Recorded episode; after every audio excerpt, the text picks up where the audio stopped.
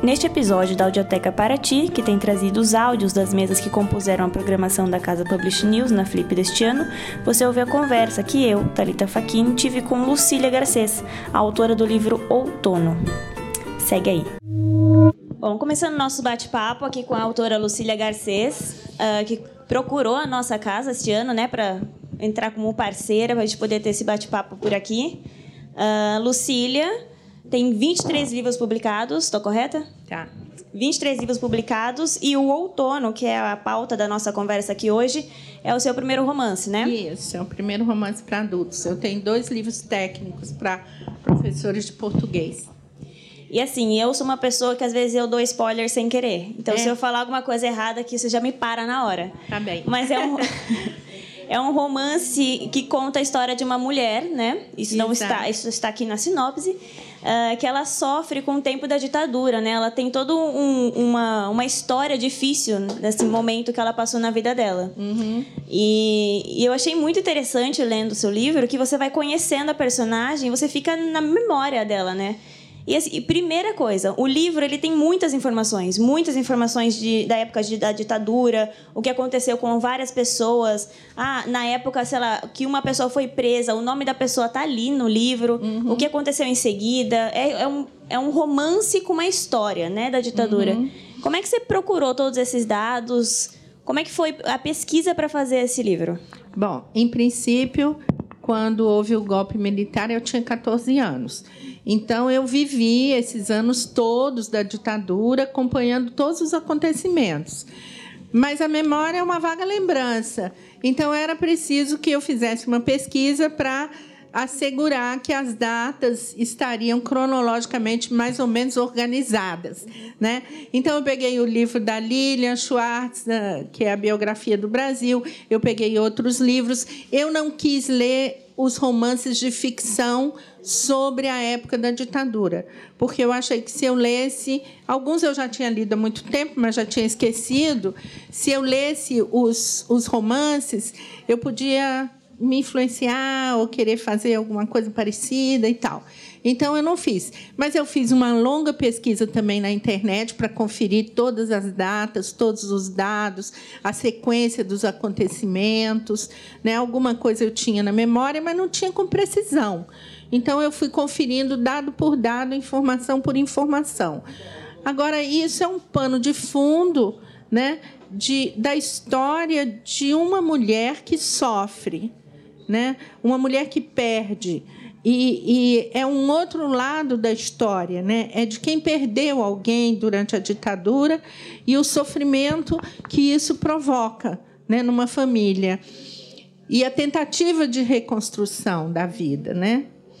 Ela passa a vida inteira dela realmente tentando se reconstruir, né? Exatamente, dessa perda, porque ela não recebe o corpo, ela não sabe o que aconteceu, né? Ela tem uma filha que nasceu depois que o marido desapareceu, então a filha também se dedica a estudar história e vai na comissão da verdade e cobra que ela quer saber onde que o pai morreu, como que ele morreu, quais foram as últimas palavras que ela não conheceu, entendeu?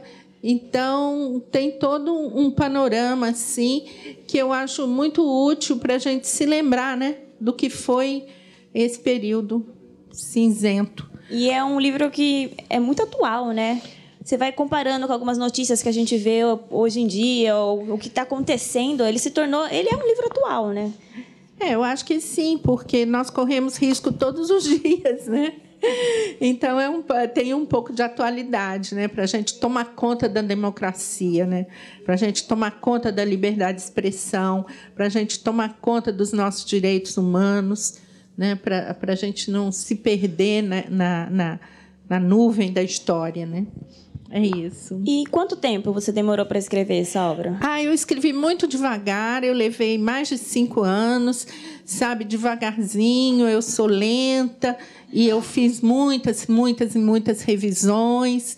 Então eu perdi a conta do tempo que eu levei escrevendo. E, e eu coloquei também tem, tem várias músicas citadas da época Né? Tem vários filmes que falam sobre a época, que eu vou dando essa informação também durante o livro. As minhas amigas se reuniram e fizeram um CDzinho de brinde quando eu fiz o lançamento em Brasília, com as músicas da época, né? que eram os hinos da, da resistência, que foi, eu agradeço do fundo do coração, que foi um presente lindo. E eu acho que ele tem muita informação mas ele busca também provocar emoção, entendeu? Acompanhar a emoção daquela mulher que sofre né, e que tenta reconstruir a, a própria emotividade, a própria sensibilidade, né, e tentar uma nova relação amorosa. Ela tenta se achar, né? É. Que você vê que ela ela passa a maior parte da vida dela meio perdida, meio abalada com isso tudo, uhum. e depois, quando ela encontra uma nova pessoa, ela muda praticamente, não? É, é um e renascimento. É um, e é um processo, né? É um processo de ressurreição, né? De, de, de, redescoberta da relação amorosa, né? Das possibilidades de troca, de, de convivência. E esse tema apareceu para você, foi o que mais te interessou? Quando você pensou em fazer o romance, você já, já olha, disse que queria a ditadura tivesse em pauta? Não, olha só a, a ideia para um livro ela é um resultado de memória, de observação, de imaginação, né, de, de pesquisa. Então, é uma mistura de coisas que, que formam uma ideia que surge de repente. A única experiência mais próxima que eu tive é, durante a ditadura foi que eu conheci muito proximamente um, um líder militante que desapareceu, chamado Onestino Guimarães. Então, eu conheci ele bem, nós nos aproximamos muito, houve um flerte, e ele me disse assim: a frase era a seguinte, Lucília, quem viver comigo é para morrer. Eu falei, estou fora. Estou fora, né? Porque eu tinha 16 anos e eu estava nos anos dourados né, da minha vida. Então, eu não estava pensando em morrer. E eu nunca fui muito militante, muito envolvida nos movimentos estudantis da universidade. Eu nunca tive esse envolvimento muito próximo. A única aproximação realmente foi o conhecimento com ele, né? E ele me faz essa proposta. Então eu caí fora, né? e quando eu estava lendo o livro, eu fiquei desde o começo. Eu queria saber quanto por cento é, dessa personagem é você.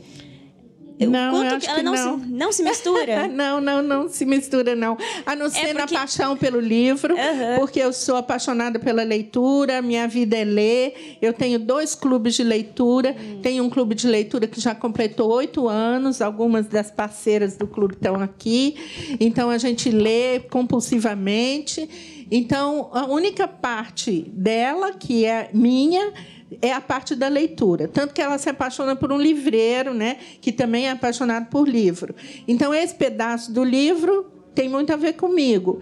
Agora, o pedaço da ditadura propriamente não tem. Eu não tinha ninguém da família que desapareceu, que era militante, que era resistência. Não, não tinha. E a única experiência que eu tive foi essa de conhecer de perto o Onestino Guimarães.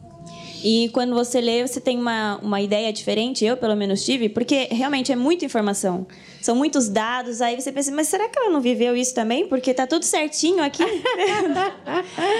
não, eu estabeleci uma cronologia entendeu? E, e, fui anotando tudo o que aconteceu, tudo que aconteceu, e, e, e tentei encaixar a história, as, as, datas com as idades dos personagens, sem ter uma discrepância muito grande, né? Do que poderia ser uma mulher que sobreviveu hoje, mais ou menos, né? Uh, depois de tantos anos.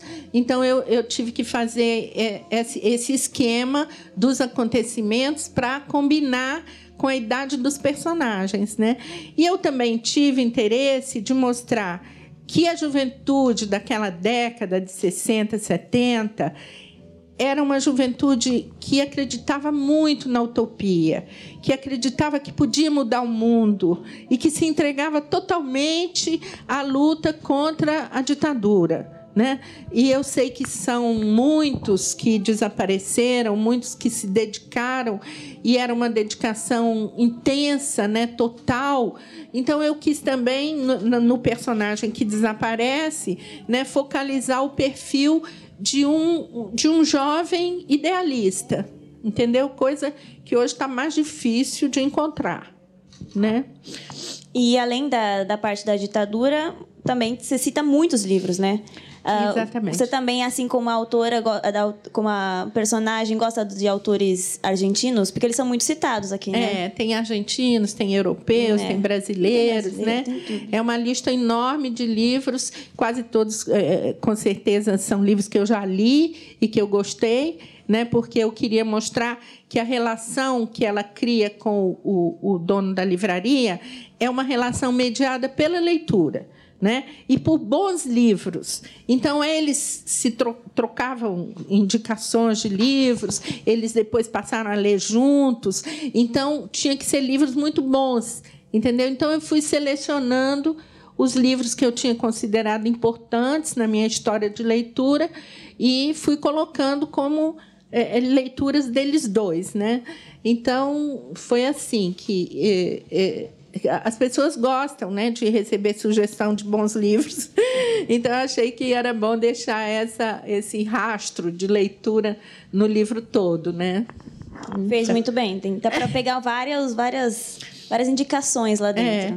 É. Outro dia, um, um, amigo nosso que treina é, divulgadores de, de livraria, ele usou o livro para mostrar para os divulgadores como que é, é, é, você seduz um leitor. Né? Foi mais ou menos isso, né, Clara? Que ele usou o livro com os divulgadores para isso, para mostrar como que acontece né, a sedução. É, porque quando você é apaixonado por um livro e você fala daquele livro, a, a, pessoa que ouve ela fica curiosa, ela fica com vontade, ela fica querendo ler o livro, conhecer o livro, passar por aquela emoção, por aquela experiência. Né? Então tem um pouco disso também na, na história. E como é que você chegou na Outubro Edições? Bom, eu Foi sou um amiga da difícil, Clara. Eu sou amiga da Clara há muito tempo. Nós fazemos parte de um coletivo chamado Casa de Autores somos quase 20 autores, né, Clara? A gente se reúne, a gente trabalha junto, a gente organiza uma festa literária numa cidade próxima de Brasília chamada Pirinópolis. Então, nós trabalhamos juntas, somos amigas, e a, a editora dela já tem mais de 50 livros editados. Então, ela e o Vladimir Carvalho, que é o meu marido, os dois que é um grande documentarista, né, nacionalmente conhecido, ele e ela combinaram escondidinhos lá que eles iam fazer o meu livro. Entendeu? E, e, foi nesse acordo que nós resolvemos publicar. Eu já tinha tentado umas duas grandes editoras, mas é muito difícil né, você conseguir ser lido, aprovado, enfim. Aí eu desisti e eles fizeram juntos para mim. Você disse que demorou cinco anos para escrever esse livro. Mais ou menos. E mas como foi todo esse processo? Porque e assim eu queria também te perguntar quanto você demora para escrever os livros infantis, que são é mais a sua especialidade, digamos assim, por ter. É, eu tenho um grande amigo chamado João Oliveira, que é um ilustrador internacionalmente conhecido. Ele tem até agente na Itália, tem livros publicados pelo mundo afora. E ele é meu vizinho, meu amigo, e ele chegou na minha casa e me pediu para fazer um primeiro texto infantil, que era a biografia do Luiz Gonzaga para crianças. Aí eu disse, João, eu não escrevo para criança. Ele disse, não, escreve sim, é porque você não sabe. Aí você não sabe que escreve. Aí eu comecei a escrever para crianças. Né? E, e é sempre um, um, um trabalho de pesquisa, porque a maioria dos meus livros tem um fundo de informação. É a biografia do Luiz Gonzaga, é a biografia do Lewis Carroll, é a, a história do Hans Staden, é, é, a carta do Pervaz Caminha. Então, tem um fundo de pesquisa. Né? Agora, Ariano Suassuna tem um fundo de pesquisas. É, é poucos deles partem da, da pura imaginação. Né? Tem um que chama A Primeira Vez que Eu Vi o Mar, que é baseado numa experiência pessoal para crianças pequenas. Tem, tem um que é a história de Brasília, para crianças de 10 anos mais ou menos. E, e, tudo depende de uma pesquisa. Então, eu começo com a pesquisa, depois eu começo a escrever o livro, escrevo várias vezes, reviso várias vezes. Vladimir tem a tarefa de ler em primeiro lugar, botar defeito para ver se eu posso consertar, né? então eu levo uns seis meses fazendo. Os livros são curtos, né? Eu levo uns seis meses entre a pesquisa e a escrita. Mas as editoras levam dois anos. é, levam dois anos, três anos para publicar. Entendeu? Então, é, todo esse processo é muito demorado, né? Entre começar a escrever e ver o livro pronto. É, que fez rapidinho. O outono saiu rapidinho. Mas o Ariano levou dois anos, porque a, fa a família, é, a editora resolveu perguntar à família se autorizava, coisa que era desnecessária, porque existe uma lei que permite biografias não autorizadas, né? Mas a, a, editora teve medo de depois ter problema com a família e inviabilizar outras transações. Então mandou perguntar à família se autorizava. Aí a família indicou um advogado que estava tomando conta dos direitos do Ariano. O Ariano já tinha morrido. Aí o advogado pediu 50 mil reais de luva Aí a editora ficou assim meio tonta, né? Falou, é, só está fora da realidade, porque nós, nós podemos vender esse livro a vida inteira que a gente não vai conseguir 50 mil. Aí acho que negociaram os direitos autorais, enfim. Mas essa conversa durou dois anos, entendeu? O livro já estava pronto. Levou dois anos para sair, foi muito complicado. Ele acabou sem ganhar, né? É, porque, porque não pediu pouco, outro né? acordo. Ele pediu, né? Para ver se cola. Que bom que não colou, né? Porque não, não é nem viável não não tem uma sentido história. Não nenhum, sentido, porque né? por mais que você venda um livro infantil, você nunca vai conseguir 50 mil. Né? Nunca. Nós, nós publicamos, sei lá, mais de sei lá quantos mil livros infantis por ano, né? E a concorrência é in, in, incrível. Quer dizer, para você concorrer com Ziraldo, com Ana Maria Machado, com Ruth Rocha, entendeu? Com Ricardo Azevedo, é muito difícil. Os professores querem os livros que já conhecem. Né? querem os autores já famosos. Então, para você furar esse muro é muito complicado. E se eu, eu recebo assim 200 reais de direitos autorais por ano, entendeu? 300 reais de um, 200 reais de outro, até chegar em 50 mil. Ia demorar muito. É um né? tempinho, né? É. Mas você já tem algum outro romance em mente? Como é que anda o processo aí? Tenho sim. Eu tenho um romance em mente baseado numa colega minha eu, eu, trabalhei uns anos no Ministério da Educação e conheci uma pessoa muito interessante, que, por coincidência, é prima de Ariano Suassuna. E ela me contou a história pessoal dela, da vida dela, que era muito interessante, porque ela casou. Vou, vou dar um spoiler aqui, porque o livro não está pronto, vai demorar uns dois anos para sair. Daqui lá vocês já esqueceram. então, ela, ela casou com um homem. Lá no Nordeste acontece muito isso, né? O fazendeiro tem um filho fora do casamento, com uma camponesa, com uma moradora, e coloca o filho como um agregado dentro de casa. Não é filho, não é empregado, não é. É um agregado. E ela casou com um sujeito que tinha esse perfil. Ele era um agregado de uma fazenda. E viveu com ele um determinado tempo, teve uma filha, e ele fugiu com uma camponesa e deixou ela para trás. Né? No fim da vida, ele doente voltou para ela e ela cuidou dele até ele morrer. Eu acho essa história interessantíssima. E eu morei uns anos no Nordeste e tenho outras referências da vida no Nordeste. Né? Então, vou misturar essas coisas com esse eixo desse romance interessante dessa mulher que recebe o ex-marido para cuidar dele até ele morrer.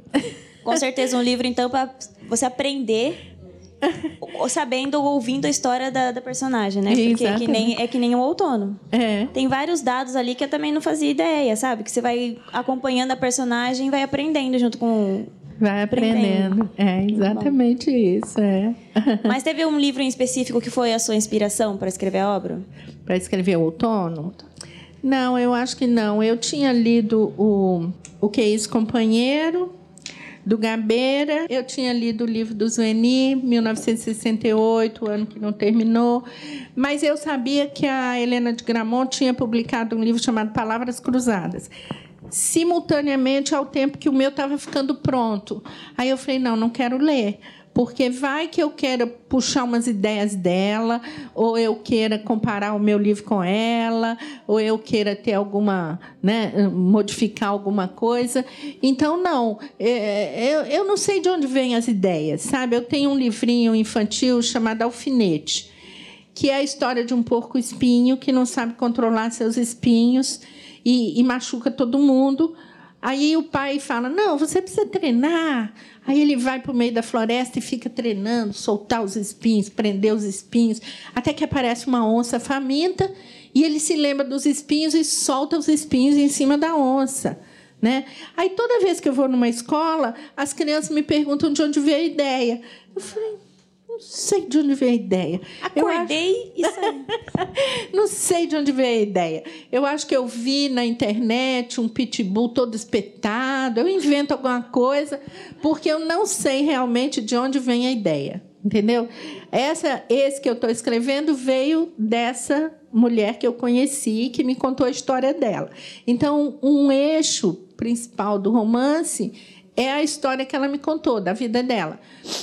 E eu achei interessante e falei, bom, isso aqui pode dar um, alguma coisa. Mas normalmente a gente não sabe de onde vêm as ideias. E eu não tive realmente um, um livro que me inspirou é, especialmente. Né? Eu queria contar uma história e aí eu falei, bom, qual, qual seria o tema? Aí eu comecei a imaginar, talvez eu tenha imaginado, se eu tivesse ficado com o Honestino, tivesse namorado ele, casado com ele, ele tivesse desaparecido, talvez eu tenha pensado isso, e para nascer a ideia do, do romance. Mas eu não tenho certeza. eu não tenho certeza se foi assim, né? Mas eu sei que é uma mistura de sensibilidade, de imaginação, de memória, de pesquisa, que vai moldando a história que você vai contando. Entendeu? É uma mistura. Você não, não sabe direito de onde vem. E sobre a Flip, mudando um pouquinho de assunto, é a primeira vez que você vem para a festa? Não, é a terceira vez que eu venho para a Flip, né? E sempre é uma experiência muitíssimo interessante, né? A gente fica muito aflito porque não consegue ver tudo que quer, mas o que vê já vale a pena né? Duas ou três coisas ou quatro coisas que você consegue ver já são tão satisfatórias que você ah, valeu a pena, né? Viajar, passar cinco horas para chegar aqui e se acomodar. Então é uma experiência muito interessante e é muito importante. A Flip é muito importante principalmente porque ela influenciou outras festas literárias. A festa literária que nós organizamos lá em Pirinópolis é diretamente influenciada pela Flip.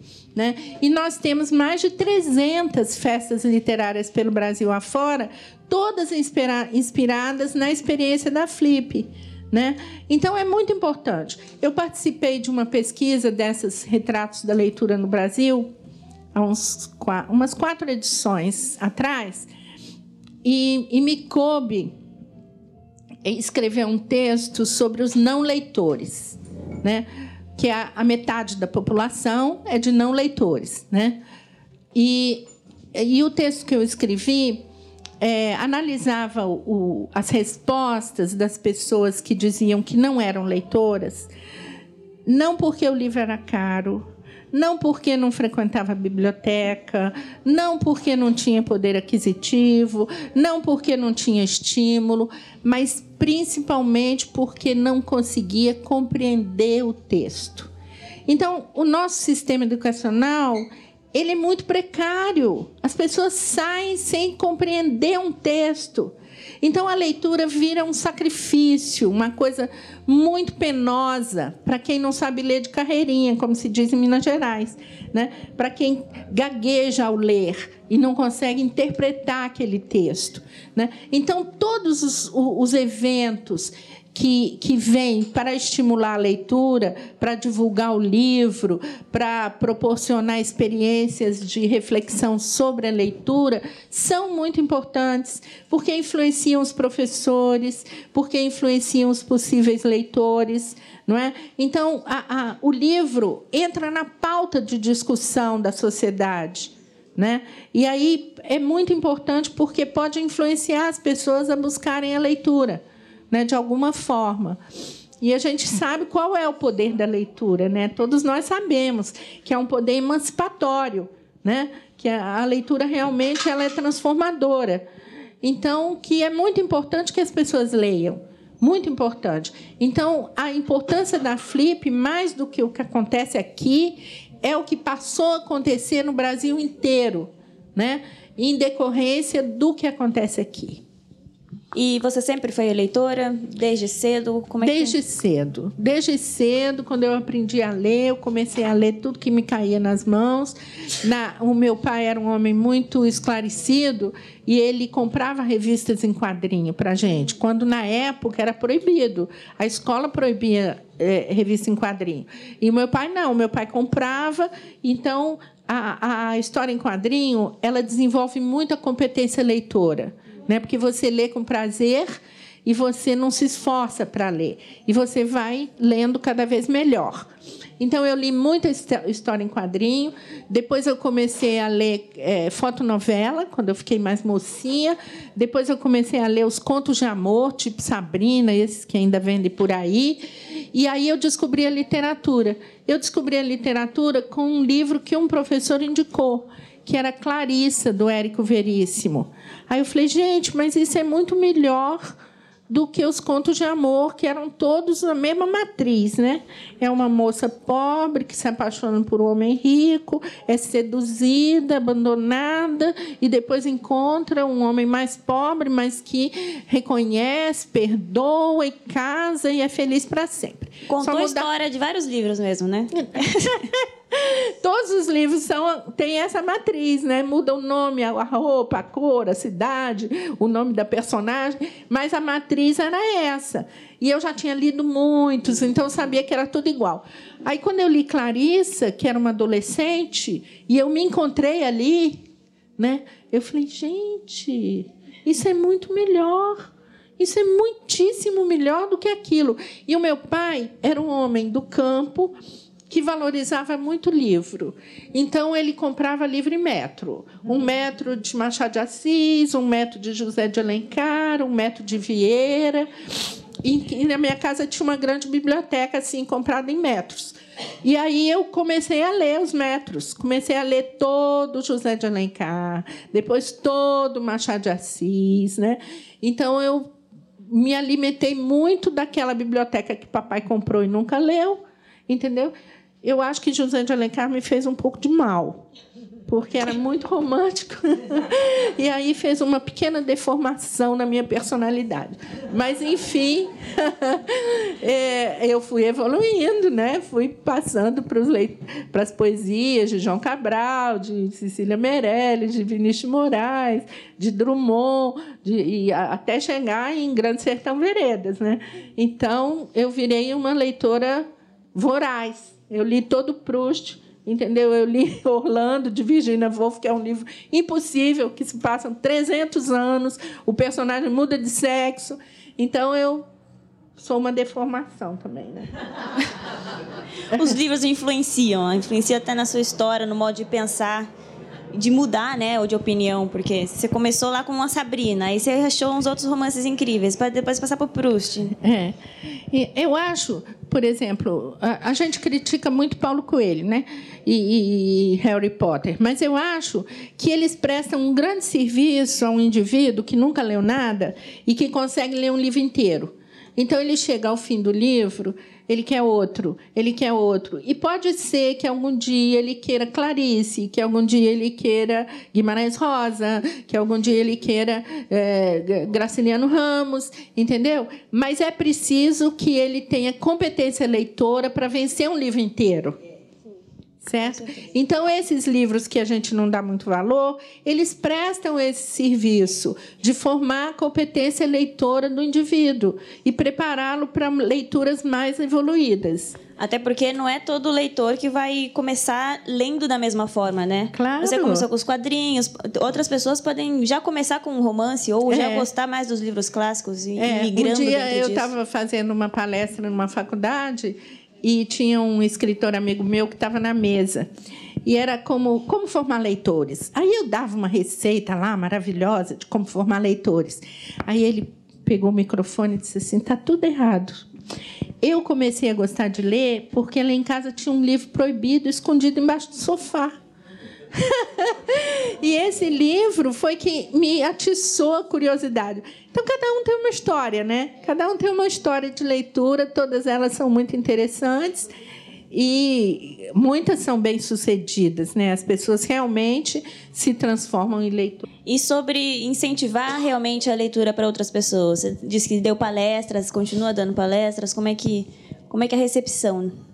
Olha, eu acho que na vida de um professor quando ele consegue salvar um, ele justifica a sua história toda, né? E, então eu tenho uma, uma história muito interessante que eu dei alguma palestra em alguma época que eu não me lembro mais quando e nem sobre o que que eu estava falando, que no meio da palestra eu citei Guimarães Rosa com paixão, com paixão mesmo. E aí, anos depois, acho que uns 10 anos depois dessa palestra, me chega uma professora. Eu estava dando uma palestra numa feira do livro. Aí ela chegou para mim e disse: Lucília, eu queria te dizer que você mudou a minha vida. Aí eu levei mau susto, né? Eu nem conhecia a moça. Eu falei, mas como foi isso? Ela disse: não, você deu uma palestra e você falou de Guimarães Rosa. E eu decidi a minha vida fazer um curso de letras para ler Guimarães Rosa. Aí eu falei, nossa, que maravilha, me escreve contando isso, faça uma mensagem para mim, para eu contar para minhas filhas, né? contar vantagem.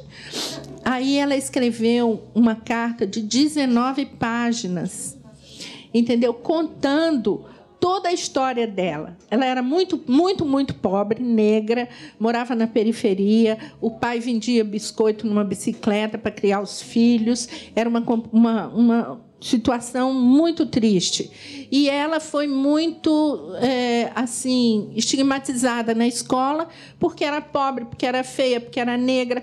E, e, e só uma professora que acolheu-a direitinho e tal, e ela continuou estudando.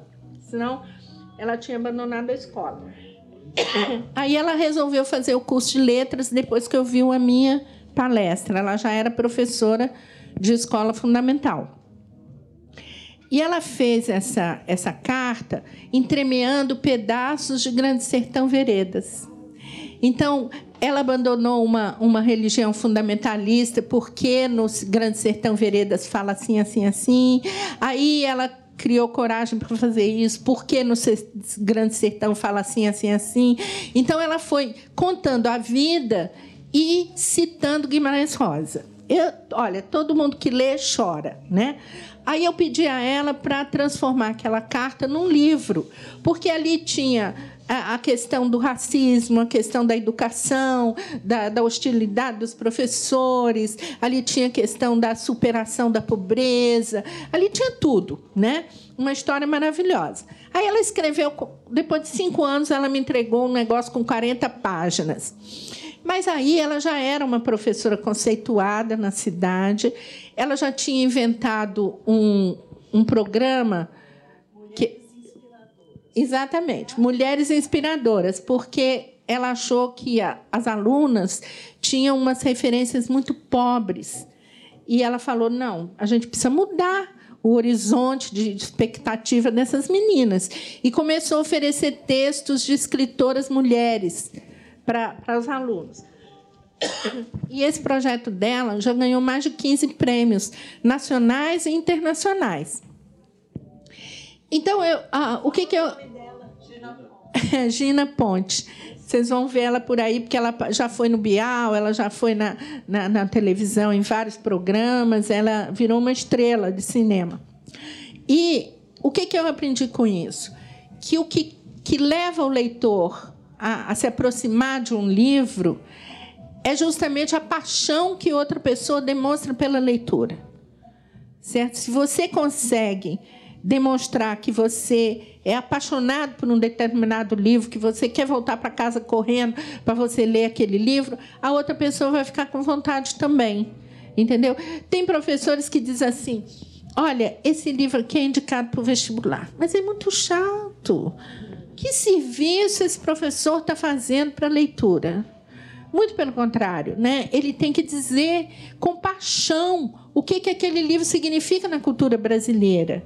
Né? O que, que aquele livro significa na história do desenvolvimento da civilização brasileira?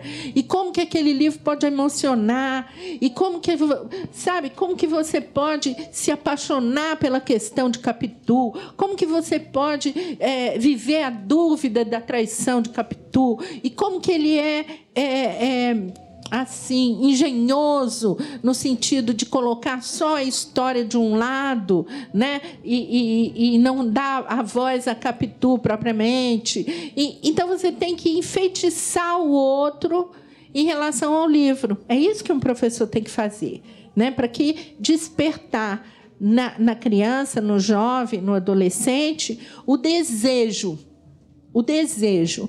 E esse desejo só pode ser despertado pela sedução. Isso mesmo.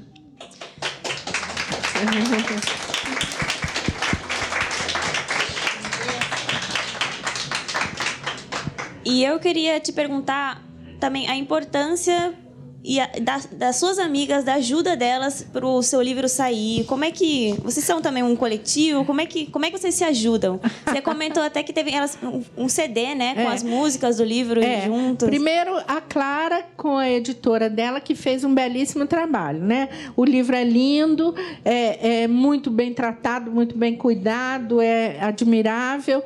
Então o trabalho da Clara foi fundamental. A Clarice fez a capa, o Vladimir deu a foto e o livro ficou pronto. Aí vamos fazer o lançamento. Aí as minhas amigas se reuniram e organizaram um lançamento maravilhoso, com música, com todo mundo ajudando a vender o livro. Foi assim uma maravilha. A Claudine é uma produtora cultural maravilhosa, então a Ana Maria também. Elas se, se encarregaram de fazer tudo. Eu fui como convidada, foi uma maravilha. E elas fizeram esse CD com as músicas que são citadas no livro, que ficou muito interessante para a gente dar de brinde na hora do lançamento. O Spotify é mais fácil. É. e, e, divulga ali a lista que vai ser perfeito.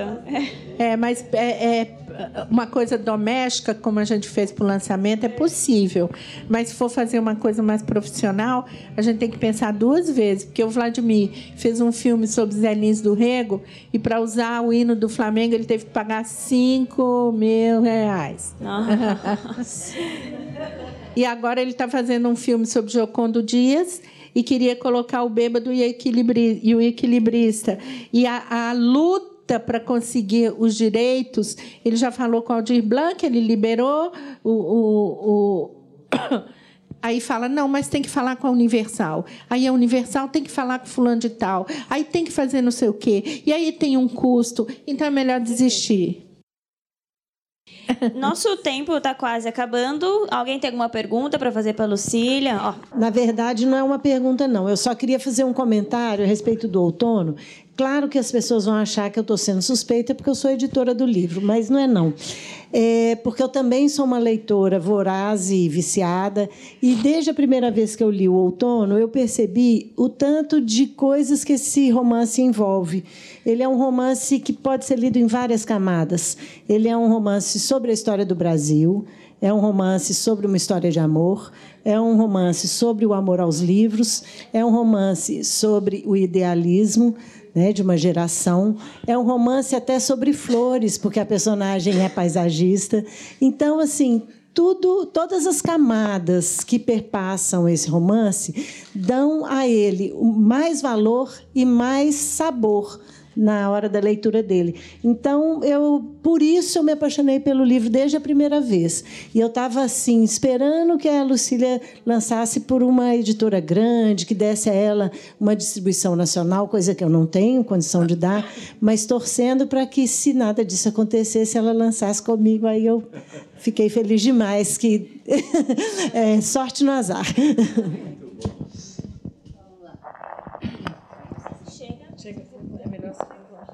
Bom, eu fui uma das primeiras, talvez. Fez uma resenha linda sobre o livro. A ler o livro. Realmente, o livro é literalmente apaixonante e me encantou desde a primeira palavra até a última. Quando acabou a última palavra, deu vontade de demais. Realmente, ela traça assim um, um retrato, como a Clara muito bem falou, da da história do Brasil, da atualidade, do, do período triste que a gente viveu. Uma, agora, uma coisa que me intrigou, eu sei a resposta, mas eu acho que muita gente aqui que não que leu o livro ou que vai ler o livro, certamente, é, que é o seguinte, ela tem todo o período histórico registrado no livro, aliás, muito bem registrado, mas não tem a parte geográfica do livro. A gente não sabe aonde é que passa o livro. Como ela, ela é, elenca vários episódios da, da época de chumbo, né? a morte do Edson Luiz no Rio de Janeiro, fatos que aconteceram em Brasília, e não, e não há no livro nenhuma referência ao local. Aí, Lucília, eu gostaria que você explicasse aqui para a plateia por que essa, essa impessoalidade geográfica, se é que existe, né, do, do livro. É, isso é sempre intencional, né? O autor ou localiza e explora muito a geografia do lugar onde ele está localizando a história, ou ele tenta é, universalizar. Quer dizer, aquela história poderia acontecer em Belo Horizonte? Poderia. Poderia acontecer no Rio de Janeiro? Poderia. Poderia acontecer em São Paulo, em Recife, em Fortaleza, em qualquer uma das capitais brasileiras, aquela história poderia acontecer. Então foi com essa intenção que eu não localizei. Entendeu? Eu quero que o leitor pense que é na cidade que ele está pensando. Entendeu? Porque, de fato, é na sua imagina cidade. Imagina aí que tá tudo certo. É, imagina aí a cidade em que essas coisas aconteceram. Porque elas aconteceram em todas as cidades brasileiras. Né? Então, eu não queria limitar a uma cidade só né? porque aí eu, eu teria que colocar citações geográficas, e ruas, lugares, coisas assim, que limitariam um pouco um sujeito que está lá em Porto Alegre se identificar tanto com a história. Mas, como é uma história que não está localizada, um sujeito em qualquer cidade brasileira ele pode se identificar com mais facilidade. Então é essa a intenção. É uma intenção, uma estratégia, uma, um truque de narração, né? Acho que deu certo. Eu também fiquei imaginando assim, mas será que eu pulei alguma parte? Eu, eu... O que, que aconteceu que cantou? É, o que, que eu perdi? Mais uma pergunta. Bom, primeiramente, Lucília, eu queria parabenizá-la pelo, pelo, pelo número de publicações realizadas e pelo explicando a arte que vendeu mais de 100 mil exemplares. Isso, né? é. Agora, é, e por uma editora bem conhecida. E você escolheu para esse livro, Outono, a Clara. Uhum. E eu, como estou a escolher uma editora, eu fico assim, fiquei confuso. Uhum. Ou escolho uma tipo editora Nova Fronteira, né, que lhe vendeu 100 mil exemplares, ou escolho a editora da Clara. Não, como que eu fico nisso? é, a questão é a seguinte: os livros de criança nas editoras eles estão num departamento separado, certo? Então nem sempre a gente ter tido sucesso no, no, no, no nicho infantil garante que os editores do, dos livros para adultos vão nos ver com simpatia, ou vão nos privilegiar na leitura, ou vão nos abrir as portas com mais facilidade. Entendeu? Então, era mais difícil que eu conseguisse que a Nova Fronteira me publicasse, mesmo eu tendo um livro lá que vendeu 100 mil exemplares que não era um livro infantil, era um livro juvenil, meio didático, né, sobre a história da arte. Então, é, uma área não conversa muito com a outra, entendeu? Então, o fato de eu ter aquele sucesso com o livro de arte não me garantia que o pessoal da editoria de ficção para adultos me, me acolhesse com a mesma simpatia. E a editora também muda muito por dentro. Então, as pessoas que te conhecem já não trabalham mais lá. É, é assim, muito, muito alta rotatividade. E você ficou entusiasmada pelo trabalho da Clara nesse livro? Muito. O livro é lindo. Depois você vai pegar, vai olhar. É muito bonito, ó. Ela fez um, um, uma contracapa de, de, de, ilustração de outono. A fotografia da capa é do Vladimir. No fundo tem. Eu consegui, e ela conseguiu também, foi ela que conseguiu, uma orelha da Valéria Rezende, que é a nossa escritora principal hoje em dia. O livro dela, Carta a uma Rainha Louca, está esgotado na editora entendeu? Então ela é um best-seller e ela fez a orelha do livro, entendeu? Uma historiadora amiga nossa da UFMG fez a contracapa, duas amigas minhas fizeram a, a, a, a apresentação, entendeu? Então o livro foi muito bem cuidado e foi tudo por causa da Clara. É, eu pedi que a letra fosse grande porque a gente da terceira idade tem dificuldade com letra miudinha. São coisas que um leigo não vê, mas profissional é. Eu agradeço a sua atenção. Obrigada, senhor Bolívar. Bom, nosso papo está acabando, mas eu queria dizer que aqui o, o seu livro está à venda na livraria do Comendador. Quem quiser é só passar aqui do lado. Queria agradecer a Talita que leu o livro com tanto cuidado. Né, e teve essa conversa tão agradável. Queria agradecer também ao Leonardo, que me recebeu com muito carinho. O Leonardo está né, atrás. A Maju, e a, a Talita da livraria. Muito obrigada a todos. E a torcida organizada.